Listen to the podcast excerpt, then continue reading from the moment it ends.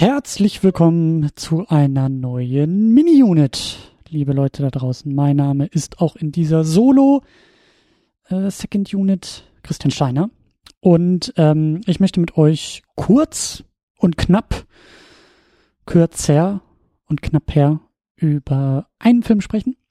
Und zwar ist es Three Billboards Outside Ebbing, Missouri. Ein unfassbar äh, schräger Titel, hinter dem ein sehr, sehr, sehr, sehr, sehr solider, guter, starker, interessanter Film steckt. Aber dazu gleich mehr. Denn, falls ihr es noch nicht gehört habt, da draußen an den Glocken, die klingen, an den äh, Durchsagen über den Dächern, ich hole es gerne noch einmal nach. Es ist Oscar-Season. Und das bedeutet, wir nähern uns ja auch der Oscars-Unit. Das ist unser großer Livestream, bei dem wir die Oscars live verfolgen und per Audio kommentieren. Das haben wir letztes Jahr schon gemacht, 2017. Der gute Hardy und äh, meine Wenigkeit haben uns da die Nacht zum Tag gemacht und ich glaube, was waren das? Viereinhalb, fünfeinhalb Stunden äh, live gepodcastet und das werden wir auch dieses Jahr wieder tun. Wir werden auch dieses Jahr die Oscarverleihung live begleiten. Da dürft ihr natürlich sehr gerne dabei sein. Guckt euch einfach irgendwie den Stream an. Ich glaube, Pro7 wird das irgendwie im äh, Bildbereich übertragen. Dann dreht ihr den Ton einfach weg und dann könnt ihr uns zuhören, wie wir die Oscars verfolgen, kommentieren und natürlich auch über die Filme sprechen. Und warum sage ich das? Naja, der Film Three Billboards Outside Ebbing, Missouri wird natürlich schon ganz heiß für den Oscar gehandelt. Ich glaube, äh, vier Golden Globes gab's schon. Francis McDormand hat ihn bekommen. Ich glaube, Sam Rockwell als beste Nebenrolle, bestes Drehbuch, äh, ich glaube sogar bester Film. Auf jeden Fall ein ganz, ganz heißes Ding. Und damit eröffnen wir eigentlich auch mehr oder weniger die Oscars-Season. Also der Film wird jetzt auch ein wenig hier in der Second Unit die Oscars einläuten. Ich denke mal, dass die eine oder andere Mini-Unit noch äh, zusätzlich kommt zu weiteren Filmen. Jetzt gehen nämlich auch die ganzen Pressevorführungen los für die Filme, die jetzt so in den nächsten Wochen so ins Kino kommen, dass sie halt von dem ganzen Oscar-Bass auch noch was mitbekommen und einige davon werde ich mir eben auch anschauen. So wie diesen hier, den habe ich auch schon vor in der Pressevorführung gucken können. Und äh, deshalb kann ich euch ein bisschen was zu dem Film erzählen und will euch auch ein bisschen was zu dem Film erzählen. Und wie gesagt, wir läuten damit die Oscar-Season ein. Also macht gerne mit, lasst uns gerne auch über Oscar-Filme diskutieren. Ich glaube, relativ bald, äh, je nachdem, wann ihr das jetzt hier hört, aber relativ bald sind ja auch die Oscar-Nominierungen schon mal draußen und dann äh, wird es natürlich auch äh, weitergehen mit Diskussionen und mit Einschätzungen und vielleicht auch mit irgendwelchen Tipps und könnt ihr auch gerne bei uns drüben im Discord-Channel euch mal reinklicken. Da kann ich auch noch mal einen eigenen Oscar-Bereich aufmachen und dann können wir da uns mal ein bisschen drauf vorbereiten auf äh, die große Oscar-Verleihung. So, aber kommen wir zurück zum Film. Der, also ich muss ja wirklich sagen, bei dem Titel, also der, der gute Regisseur, der äh, Martin McDonough heißt er, ähm, hat hier mit diesem Film, glaube ich, wieder sämtliche Marketingabteilungen außerhalb der USA zum Schwitzen gebracht. Äh, sein erster Film war in Bruges, auf Deutsch Brücke sehen und sterben. Also den möchte man jetzt vielleicht auch nicht irgendwie so, also anhand des Titels verkaufen müssen. Dann hatte er sieben Psychos oder ich glaube Seven Psychopaths auf Englisch. Und jetzt kommt er mit Three Billboards Outside Ebbing, Missouri. Ja, das ist ja nun mal ein Titel, der jetzt nicht irgendwie, der erstaunlich ähm, ins Schwarze trifft, aber eigentlich gar nichts über den Film sagt. Und ähm, mich hat der Film auch im Vorfeld so ein bisschen durch den durch den Oscar-Bass äh, abgeholt. Ähm, ich kenne von dem guten äh, McDonough eigentlich äh, nichts weiter. Also die beiden erwähnten Filme kenne ich leider noch nicht. Ich weiß, der gute Arne von den Talk schwört sehr auf Brügge sehen und sterben und will den, glaube ich, auch schon seit fünf Jahren irgendwie hier in die Sendung äh, drücken. Vielleicht sollte ich den wirklich mal nachholen. Aber für mich war das der erste von, von diesen drei Filmen. Von dem guten äh, Mr. McDonough. Und äh, ich bin sehr, sehr positiv überrascht. Also, ähm, ja. Wenn ihr Angst vor Spoilern habt, dann solltet ihr euch die Nummer hier vielleicht auch nicht anhören, weil äh, ich zumindest ein paar Dinge der Prämisse preisgeben will, ähm, aber ich glaube, wer, wer sowieso schon Bock auf den Film hat, weiß das schon und soll den auch gucken. Und äh, vielleicht brauche ich ein paar Sätze mehr, um euch ein bisschen Bock zu machen auf den Film. Denn es geht um Folgendes. Ähm, der Film beginnt mit eben genau dieser Prämisse, die im Titel drin steckt. Es gibt drei ähm, Werbeschilder ähm, außerhalb von so einer kleinen, verschlafenen Kleinstadt äh, in den USA. So. Und auf diesen drei Schildern möchte unsere Protagonistin, äh, gespielt von Frances McDormand, ähm, ja, die möchte sie buchen. Die möchte sie ähm, mieten, um dort eine Botschaft äh, zu präsentieren. Sie fährt mit ihrem Auto so dabei und dann kommt sie auf so eine Idee und denkt sich, Mensch, da kann man ja mal was draus machen. Diese Schilder sind noch total runtergekommen. Man merkt, da ist sowieso nichts los an dieser Ecke. Wahrscheinlich in der ganzen Stadt ist nicht viel los. Das ist alles ein bisschen verschlafen, alles auch so ein bisschen hinterweltlich. Aber sie sagt, äh, da müssen drei Werbetafeln errichtet werden. Das wird, das, das tut sie auch gleich am Anfang des Filmes.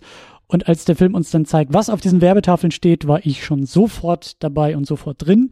Denn es geht darum, dass sie, ich weiß nicht mehr genau, wie der Wortlaut war, aber sie ähm, klagt den Sheriff des Ortes auf diesen drei Tafeln an. Sie sagt irgendwie so, äh, irgendwie steht da sowas drauf von wegen, äh, meine Tochter wurde vergewaltigt und umgebracht. Das Ganze ist schon äh, mehrere Wochen her. Warum gibt es bis jetzt immer noch keine Anklage? Mr. Sheriff, so und so. Sheriff wird gespielt von Woody Harrelson, auch wunderbar besetzt, wie alle in diesem Film wunderbar besetzt sind und auch wunderbar spielen.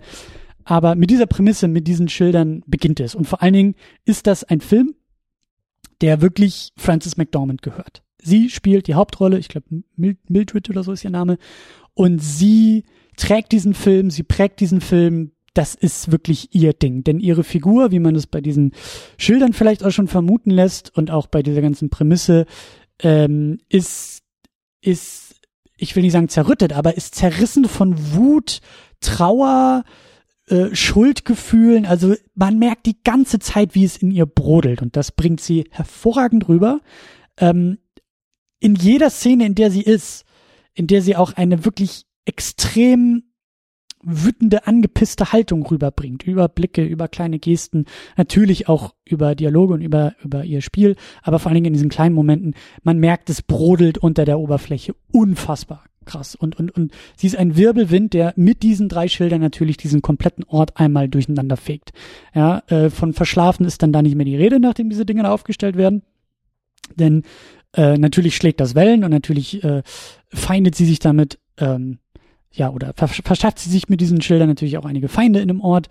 Und ähm, das ist ganz herrlich, das ist wunderbar, das ist eine wunderbare Figur, ist ein wunderbarer Film, eine wunderbare Konstellation, eine wunderbare Geschichte und Prämisse damit, denn dieses, ähm, ja, wie, wie sie da so als, als Wesen von Trauer und als Wesen von Wut ähm, vielleicht auch für eine gewisse Gegenwart spricht, für eine gewisse Zeit spricht, kommen wir vielleicht gleich auch nochmal drauf zu sprechen. Aber das ist, das ist einfach, das ist klasse. Woody Harrelson ist natürlich auch super. Woody Harrelson spielt in meinen Augen wieder Woody Harrelson, der äh, wie immer eine ziemlich harte Schale hat, aber natürlich auch einen weichen Kern irgendwo. Ähm, und er und, und McDormand, die spielen wunderbares Schachspiel im Laufe des Films. Also wie die beiden Figuren sich eigentlich die ganze Zeit ähm, ja, herausfordern, versuchen gegenseitig auszustechen, versuchen so ein bisschen zu pixen und so ein bisschen was ähm, hervorzubringen. Denn sie will was von ihm, sie will natürlich, dass der Tod ihrer Tochter, der Mord an ihrer Tochter aufgeklärt wird, sie will Gerechtigkeit, sie will vielleicht auch mh, hm, sie ist wütend. Ich glaube nicht, dass sie, also sie will eine gerechte Strafe. Natürlich will sie auch eine Strafe, aber sie will eine gerechte Strafe. Sie will, dass was passiert. Sie kann mit dieser Ohnmacht einfach nicht mehr, nicht mehr klarkommen. So. Und Woody Harrelson ist natürlich so ein bisschen das Gegenstück. Ähm, der versucht das Ganze so klein wie möglich zu halten und äh, am liebsten gar keine von diesen großen Wellen so äh, sehen will und auch abkriegen will. Daneben haben wir Sam Rockwell, der, wie gesagt, bei den Globes auch schon als bester Nebendarsteller, sie halt als beste Hauptdarstellerin ausgezeichnet wurde, auch wunderbar gespielt. Er spielt einen absolut herrlichen äh, Trottel, ähm, bei dem ich auch, ich liebe es ja, wenn, wenn, also ich mag diese Art von Figuren. Ich mag diese, ich mag so, so, so einfache, trottelige Figuren, die mehr wollen, als sie können, die sich für was anderes halten, als sie vielleicht eigentlich sind. Vielleicht irgendwo dabei auch noch so eine kleine bemitleidenswerte Kern irgendwo drin steckt. Und dann liebe ich es noch, wenn die von Leuten gespielt werden, bei denen ich im Kinosessel jedes Mal spüre, wie viel Spaß sie haben, sowas spielen zu können. Und das macht Sam Rockwell perfekt. Er ist ein riesengroßer Trottel, er ist so ein, ich will nicht sagen Hinterwäldler, aber er ist so, er ist so, ähm, er ist so ein, ein, ein positiver Idiot irgendwie, der auch seine Momente bekommt. Wie jede dieser Figuren in diesem Film kriegen wir sie alle vorgestellt, stecken sie in eine Schublade und der Film schafft es im Laufe der Zeit, diese Figuren aus diesen Schubladen auch ausbrechen zu lassen. So auch ihn. Äh, auch weitere Nebenrollen, die, die auch äh, wunderbar besetzt sind, aber für mich sind das eigentlich so die drei, würde ich sagen, die drei äh, wichtigsten Figuren. Und ähm, ja, insgesamt sind das einfach wunderbare Charaktere, die auch sehr schön widersprüchlich sind. Also, das meine ich mit Schubladen. Man kann den Film, glaube ich, sehr leicht abtun. Ähm, sollte man nicht tun, denn so schwarz und weiß, wie er sich vielleicht gibt, wie er sich vielleicht in gewissen Momenten gibt, wie, wie sich manche Figuren auch geben, sind sie nicht und ist der Film auch nicht. Dann, was ich jetzt halt gelernt habe bei äh, Martin McDonough, ist es wohl immer so, dass ähm, der Humor auch ein, ein, ein ganz großes Pluspunkt ist. Und das schafft der Film hier auch. Der ist in den unerwartetsten Momenten witzig und auch das war ein interessantes Screening, denn das war so, es waren, das waren keine gewöhnlichen Lacher. Das sind ähm, Momente, wo einem das Lachen schon im Halse stecken bleibt und man dann noch mehr lachen muss, weil man sich gerade selbst dabei ertappt, in welchen Momenten man lacht und das vielleicht auch gar nicht so, so, man sich dabei gar nicht so wohl fühlt, aber die Absurdität, der Film hat das Herz in meinen Augen am rechten Fleck und schafft es aber mit absurden Momenten auch den Figuren absurde Dialoge in den Mund zu legen. Es geht auch um so Sachen wie politische Korrektheit und vor allen Dingen auch so ein bisschen so das Hinterwäldlertum und politische Korrektheit und eben auch politisch unkorrekt zu sein. Es wird sehr viel geflucht in dem Film, sehr viel geschimpft in dem Film. Und da brodelt halt auch schon eine ganze Menge in Sprache auch durch diese Figuren durch. Und ähm, das ist sehr, sehr schön und sehr, sehr herrlich, weil, wie gesagt, Momente sind unerwartet und das funktioniert sehr, sehr stark und das charakterisiert auch wieder, dass halt auch die Figuren ähm, Schwierigkeiten haben, sich vielleicht auch mit äh, dem Wandel von Sprache äh, zurechtzufinden. Dann ist der Film sehr, sehr stark in den Motiven.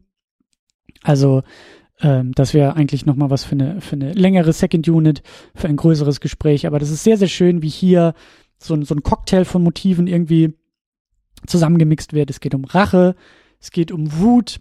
Ich glaube auch irgendwie sowas wie Vergebung und vielleicht auch das Überwinden von Rache, Wut. Gleichzeitig ist Ohnmacht ein starkes Motiv, wie eben auch Ohnmacht und Wut. Wut über die Ohnmacht, über die, die, die Unfähigkeit, etwas zu tun. Wie das dann eben in so, ja, überkochenden Handlungen ähm, aus diesen Figuren irgendwie heraus brodelt. Ich glaube, das Wort brodeln fasst diesen Film auch am besten zusammen. Und was ich sehr schön finde, ähm, ich habe ihn jetzt auch schon vor etwas längerer Zeit gesehen, ich denke immer noch über den Film nach. Ähm, er bietet sich auch an, nochmal zu gucken, weil ich glaube, dass da, dass der Film wirklich komplexer ist, also dass der eine gewisse Komplexität hat, auf die man sich einlassen kann, einlassen muss. Man kann ihn schnell abtun, man kann ihn, glaube ich, auch gewisse Dinge unterstellen, dass er die Welt vielleicht ein bisschen zu einfach zeichnet und auch solche Konflikte vielleicht ein bisschen zu einfach zeichnet äh, weil er auch nicht wirklich Lösung, glaube ich, anbietet für all diese zentralsten Konflikte. Ähm, aber in meinen Augen ist er dadurch weitaus komplexer als ähm, als er es sein könnte. Und ähm, ja, wie gesagt, der Film ist ein ein ähm, ich, ich will nicht sagen erstaunlicherweise, aber er ist er ist ein ein Film für die Gegenwart. Also gerade die USA, gerade das, das, das, was politisch in den USA passiert, Gegensätze, die sich da auftun, auch, ähm, ja, ich glaube, das, auch das Wort Wut und auch das Wort Brodeln trifft die Stimmung in den USA, glaube ich, ganz gut, trifft, glaube ich, auch gewisse Stimmung hier in Deutschland sehr gut. Ich glaube schon, dass der Film dort eine Welt, eine kleine Stadt, eine kleine Welt mit kleinen Figuren erzeugt, ähm, die erstaunlich stark auch auf uns vor der Kinoleinwand zeigt. Und ähm, das ist sehr interessant, ähm, alles ein bisschen durch, durchdekliniert. Und wie gesagt, auch nicht in einfache Lösungsmechanismen verfällt, die Figuren auch nicht äh, schwarz-weiß zeichnet, sondern mit sehr viel Grautönen arbeitet und das da, wie gesagt, da, da lade ich euch ein, dass ihr ein bisschen genauer drauf guckt. Also lasst euch da vielleicht auch nicht von irgendwelchen Reviews oder so äh, zu sehr in die Irre führen. Guckt den euch wirklich selber an und macht euch da ein Bild drüber, weil so kann man am besten diskutieren und der Film äh, bietet sich an, auch diskutiert zu werden. Ähm, ja, insgesamt ist das für mich einfach ein, ein sehr, sehr schöner, ähm, ich will nicht sagen kleiner Film, aber ein sehr, ein sehr starker Film, der über Besetzung, Performances, ein super Drehbuch, fantastische Dialoge, also wie ähm, McDonough mit, mit, mit Sprache arbeitet, wie, wie, wie er es schafft, seine Figuren auch über Sprache zu entwickeln, zu entwerfen und auch gegeneinander ähm, auszu, äh, auszuspielen. Das, das hat mir äh, riesengroßen Spaß gemacht. Und ähm, ja, es sind, es sind einfach, es sind einfach schöne Figuren, brodelnde Figuren, interessante Konflikte, äh, wunderschöne Charaktermomente. Äh, ich fand ihn auch sehr überraschend. Der Verlauf hat mich auch, auch im Positiven überrascht.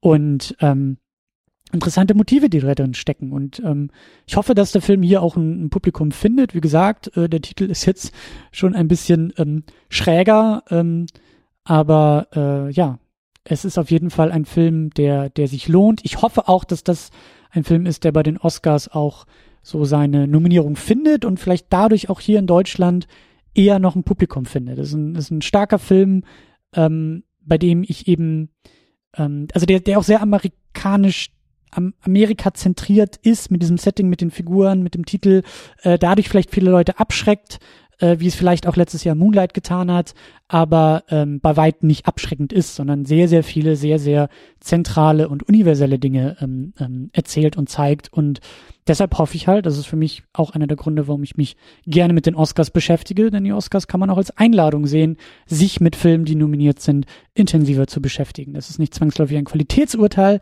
so wie ich es immer äh, formuliere, sondern es ist eine Einladung, sich mit diesen Filmen, die dort nominiert werden und auch mit Performances genauer zu beschäftigen. Und da hoffe ich, dass dieser Film sehr, sehr viele Einladungen äh, durch die äh, Academy bekommt und ähm, ja, hier auch sein Publikum findet. Und ähm, ja, ich hoffe, dass wir den auch dann in der Oscars-Unit besprechen können und ähm, dass der so seinen sein Platz bekommt. Aber ich bin da guter Dinge haben die Golden Globes auch schon gezeigt. Und es würde mich sehr wundern, wenn der äh, äh, nicht nur, ähm, ja, also ich glaube schon, dass der nicht nur nominiert wird, ich glaube auch, dass der sehr gut im Rennen um die Trophäen auch ähm, dabei ist. Ähm, das war es erstmal zum Film. Das war erstmal so ein, ein, ein kürzerer äh, Eindruck und ähm, können wir gerne bei uns in den Kommentaren natürlich noch ein bisschen weiter diskutieren, falls ihr ihn schon gesehen habt, falls ihr ihn noch sehen wollt, falls ihr aus dem Kino kommt, äh, könnt ihr gerne nochmal äh, zurück in den Kommentarbereich bei uns gehen. secondunit-podcast.de wird mich sehr interessieren, ähm, was ihr auch zu dem Film dann eben nach der Sichtung sagt, wie ihr ihn auch im Oscar-Rennen äh, vielleicht einschätzt und ähm, das ist ein guter Ausblick auch auf die nächsten Tage, auf die nächste Wochen. Ich sag vielen Dank fürs Zuhören, bis zum nächsten Mal. Schaut vorbei, secondunit-podcast.de und bis zum nächsten Mal. Tschüss.